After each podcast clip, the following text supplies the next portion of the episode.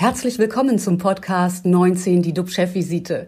DUB-Unternehmerverleger Jens de Boer und der Chef der Essener Uniklinik, Professor Jochen Werner, reden Tacheles über Corona, Medizin und Wirtschaft. Immer 19 Minuten, immer mit einem Gast. Wir haben einen tollen Talkgast dort. Ähm, was heißt dort? Auch äh, in NRW. Das ist Professor Dr. Thomas Doyen. Er ist Soziologe und Zukunftsforscher von der Universität Witten-Herdecke. Guten Morgen, Herr Dr. oder Professor Dr. Doyen. Guten Morgen zusammen. Auch kein gutes Wetter aus Düsseldorf. Das könnte ich ja Aber sein. wir sind, gut, wir sind guten Mutes, was viel wichtiger ist. das ist auch äh, in der Tat so. Wir freuen uns sehr, mit Ihnen gleich über die Zukunft zu sprechen. Dafür stehen Sie und man sieht es auch im Hintergrund. Sie sind da sehr belesen. Sie haben einen Bücherschrank oder eine Bücherwand. Äh, ja, da steckt viel Wissen drin und äh, davon wollen wir gleich profitieren.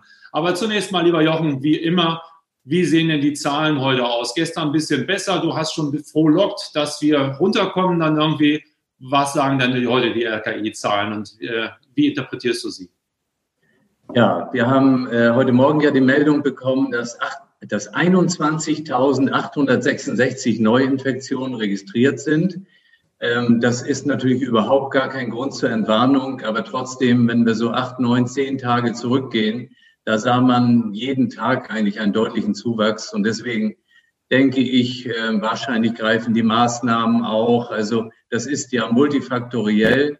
Äh, wir werden das natürlich weiter beobachten. Für uns in der Klinik bedeutet das nach wie vor eine hohe Belastung.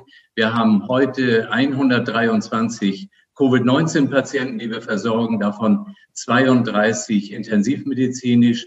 Und leider sind gestern wieder zwei Patienten im Zusammenhang mit Covid-19 verstorben.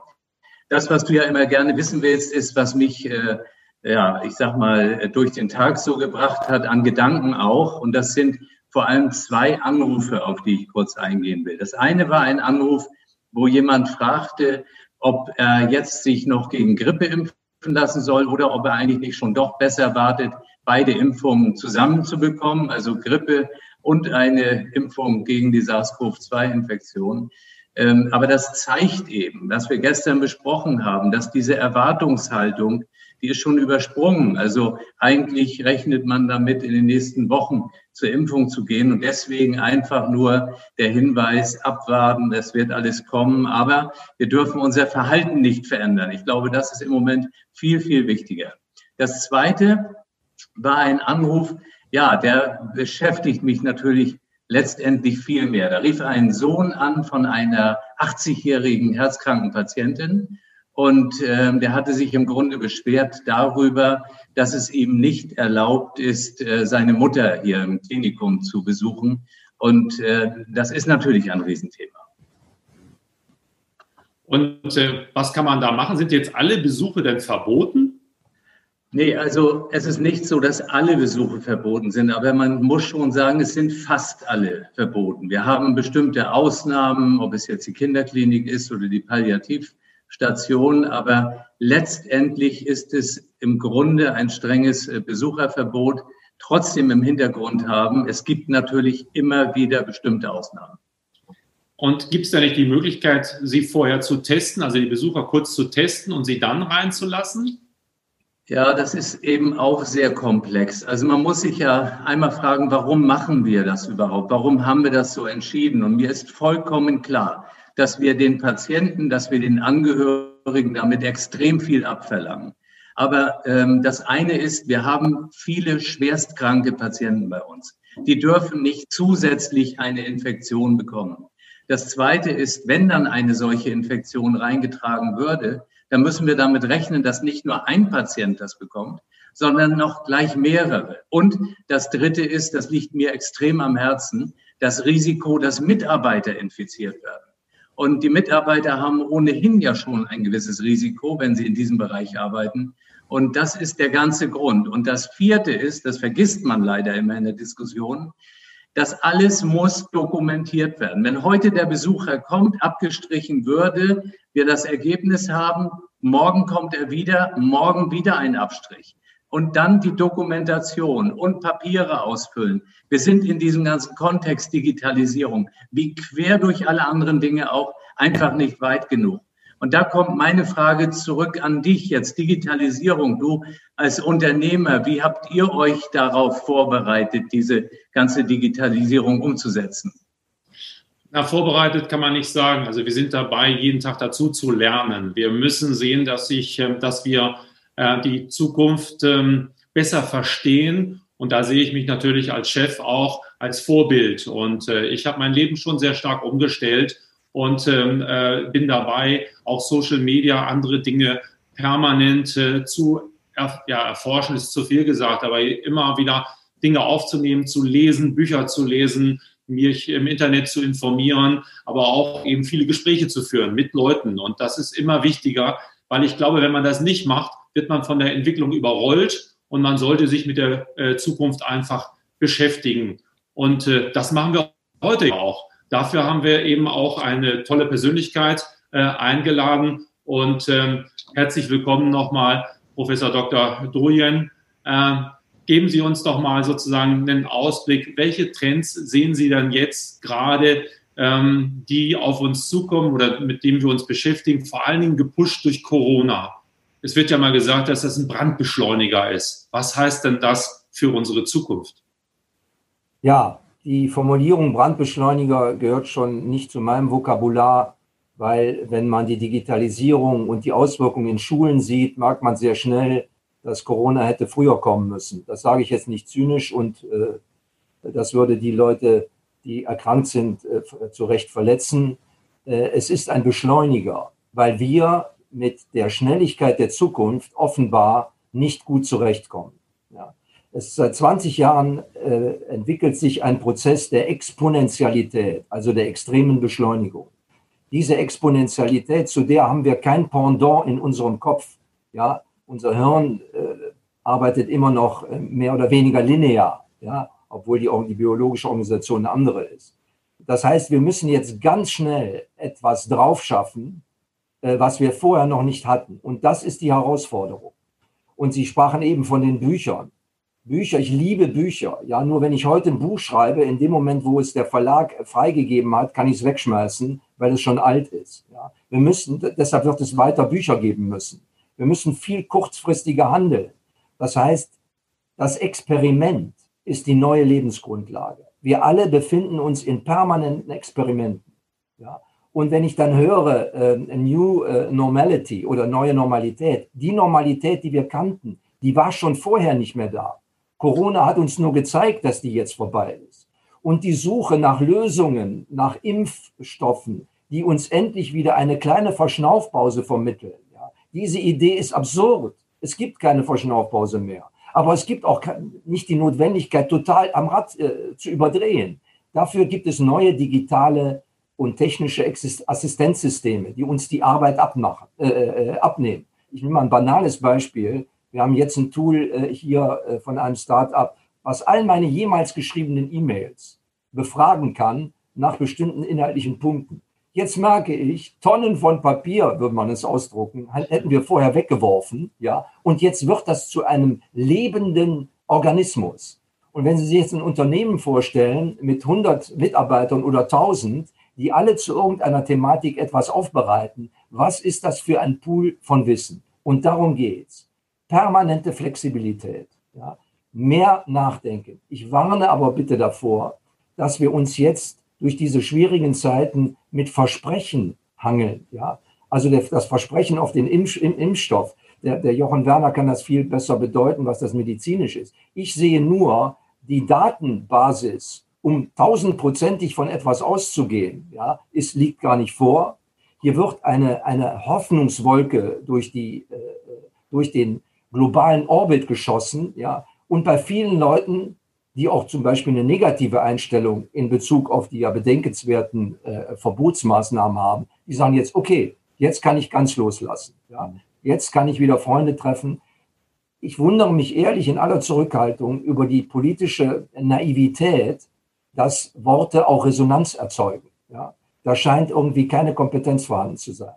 Na gut, man, man, Da muss man ganz vorsichtig sein. Genauso wie ich heute Morgen in einem seriösen Magazin gelesen habe, dass im Finanzministerium gesagt worden ist, wir haben noch genug Geld, äh, äh um die nächsten Krisen auszutüten. Wie krank, Entschuldigung, wenn ich das sage, in Anführungszeichen. Ja. Die jungen Generationen müssen für all das bezahlen, was hier abläuft. Und das ist nicht lustig. Nur weil wir uns nichts vorstellen können, können Leute nicht einfach bedenkenlos Dinge versprechen. Ja. Ja, gut, das, Versprechen, das Versprechen wird zu einer psychologischen Waffe, in Anführungszeichen. Die kann positiv oder negativ genutzt. Aber da muss ich mal sagen, letztendlich, äh, wenn wir ein Problem haben, das ist doch, glaube ich, in der Medizin auch so, da kann Jochen vielleicht was zu sagen, ein Problem, dann müssen wir erstmal das Problem behandeln und dann gucken wir zu, was sind denn die Folgewirkungen und gehen da wieder dran. Nach der Finanzkrise mussten wir auch schnell handeln, sonst wären die Systeme implodiert und danach haben wir wieder neue Probleme, dass es zum Beispiel keinen Zins mehr gibt. Jetzt müssen wir daran gehen. Also jetzt zu sagen, wir, wir lösen das Problem nicht und wir stellen kein Geld zur Verfügung, weil wir an spätere Generationen denken müssen, aber dafür fackelt jetzt gerade alles ab, ist für mich natürlich auch keine Lösung. Das habe ich auch nicht gesagt. Ja. Hm. Die Frage, dass äh, in dem Moment, wo ich einen Satz ernst nehme, auch weitere Krisenverschärfungen können problemlos finanziert werden, werden sich viele Leute zu Recht die Frage stellen, ja, warum machen wir denn nicht ein Grundeinkommen? was mhm. viel weniger kosten würde, ja, was unsere Gesellschaft vielleicht extrem modernisiert. Ja. Ich weise nur darauf hin, dass jede Aussage eine Implikation hat. Vor allen, mhm. vor allen Dingen, wenn sie in der Öffentlichkeit besprochen wird. Und im Moment haben wir die Problematik, ist nicht nur eben eine medizinische und pandemische Krise, sondern vor allen Dingen auch eine psychologische. Ja. Weil die mhm. Krise und die Zukunft übrigens, die spielt sich nur im Kopf ab. Die gibt es mhm. nämlich gar nicht. Gehen wir, mal, gehen wir mal drei, vier, fünf Jahre nach vorne. Was sehen Sie denn da konkret auf uns zukommen? Wird sich unser Leben komplett verändern oder wird es doch irgendwie, naja, eine marginale Veränderung geben, die wir ja sowieso schon kennen seit Jahren? Es wird marginale Veränderungen geben äh, in unserer Alltags Alltagsstruktur, ja, auch wie wir mit unserer Familie zusammenleben. Aber die Plattform unserer Lebensgestaltung wird komplett anders sein. Hm. Johann Werner kann äh, sehr berufen über ein Smart Hospital berichten in Zukunft, was natürlich total auf Digitalisierung basieren muss. Ja. Sonst wird die Welt nämlich immer komplexer. Wenn sich alles permanent verändert und die Parameter ändern, müssen wir das ja irgendwie in unseren Kopf bekommen. Das heißt, die exponentielle Vermehrung von Wissen kann von uns gar nicht mehr persönlich und individuell verdaut werden. Dazu gibt es aber fantastische Assistenzsysteme. Am Ende in fünf Jahren, wer es richtig macht, wird mehr gedanklichen Raum zur Reflexion haben. Ja. Wichtig ist nur, dass man sich das Experimentelle des neuen Lebens vorstellt. Das heißt, wir kommen nicht mehr auf ein Plateau, wo wir jetzt mal 10, 20 Jahre ausruhen können. Das Neue ist die treibende Kraft. Und um damit umzugehen, müssen wir uns gerade in Deutschland sozusagen mit Fehlern auseinandersetzen. Fehler machen ist vor einem unsicheren Hintergrund der Baustein des Lernens, den wir zwingend brauchen. Und dann verändert sich auch äh, äh unsere Struktur angemessen. Wenn wir nochmal fünf Jahre nach vorne schauen, konkret vielleicht noch einmal, wird es dann noch zum Beispiel Bankfilialen geben? Was, was kann ich konkret sagen, wird sich verändern, weil die Technologie uns verändert oder auch, sagen wir mal, äh, die Marktwirtschaft verändert? Glauben Sie daran? Bankfilialen wird es meiner Ansicht nach nur noch sehr begrenzt geben. Es wird auch in vielen dienstleistungsorientierten Unternehmungen können wir wieder Banken nehmen, sozusagen viele Arbeitsplätze wegfallen. Aber jetzt muss man schon vorsichtig sein. Wenn man von Arbeitsplätzen wegfallen spricht, ja, weil sie durch technische, digitale Möglichkeiten kompensiert werden können, gibt es ganz viele Möglichkeiten, die zu konvertieren. Ich sage mal, Leute, die eine gute Ausbildung oder eine gute Herzensbildung haben im Bereich der Pflege, ja, zum Beispiel fehlen Hunderttausende von Arbeitsplätzen. Also da, wo etwas wegfällt, gibt es neue Optionen. Und in diesem sozusagen in, mit, mit diesem A und B, mit diesem Für und Wider müssen wir auch operieren. Aber es ist ganz keine Frage, dass sozusagen die Digitalisierung natürlich für extreme Effizienzorientierung zu Effizienzorientierung führt und damit eben viele Arbeitskräfte, die auf Berechnung basieren, wegfallen. Jetzt, wenn jemand 20 Jahre in der Filiale gearbeitet hat, wird er ja nicht dann sagen, morgen gehe ich ins Altersheim und werde dort Pfleger. Das passt ja da nicht zusammen dann irgendwie. Was hat denn der für eine Chance? Ja, das fängt schon an, dass man das Altersheim und damit auch den Pflegeberuf als offenbar etwas höchst Unattraktives sieht. Wahrscheinlich ist die Empathie und die emotionale Zuneigung für unsere Zukunft ein Wert, der höchste Bedeutung hat. Weniger als jetzt. Wir tun immer so, dass unser Verhalten sozusagen eine Kür wäre oder etwas Persönliches. Bei Corona lernen wir, dass die Art und Weise, wie wir miteinander umgehen, ja, existenziell ist. Ja, und ich denke, dass das viel stärker ins Bewusstsein äh, äh der Menschen trifft. Also wird man Angebote schaffen müssen, ja, wie sich der äh, Filialmitarbeiter, wie Sie gesagt haben, im Rahmen seiner Interessen etwas findet, was wirklich notwendig ist und gebraucht wird. Es ist eine Start-up-Mentalität, die sich auch dann auf den Einzelnen und auf die Einzelnen runterbrechen lässt. Also da bin ich Thomas, wirklich extrem positiv. Hm. Thomas, äh, eine kurze Geschichte. Wir haben ja schon vor zweieinhalb Jahren oder so gesprochen und äh, ich war total fasziniert von diesen ganzen Themen, die du angesprochen hattest. Dann kam Corona. Es, es ist die Beschleunigung jetzt da. Du bist sehr kundig in dem Bereich China, Digitalisierung, diese Veränderung. Du musst es ja jetzt auch wirklich wahrnehmen als eine Phase, wo sich vieles einstellt, wie du das an sich auch voraus äh, ja, angedeutet hattest. Also mir kommt es jedenfalls so vor. Ja, es, ja äh, aber das tun ja viele. Ich meine, wir sehen jetzt, dass das kulturelle Konzept auch eine riesige Rolle spielt, wie man mit diesen Herausforderungen umgeht. Du sprichst China. Natürlich ist das nicht unser Weg, ja, sozusagen alle lückenlos zu überwachen, ja. Aber bei der, bei der Option, sozusagen kurzfristig menschliches Handeln zu koordinieren, selbst in einer Größenordnung von Hunderten von Millionen Menschen, funktioniert das. Unsere Freiheit, sage ich mal etwas philosophisch, hat auch einen Preis und das ist unsere persönliche Verantwortung.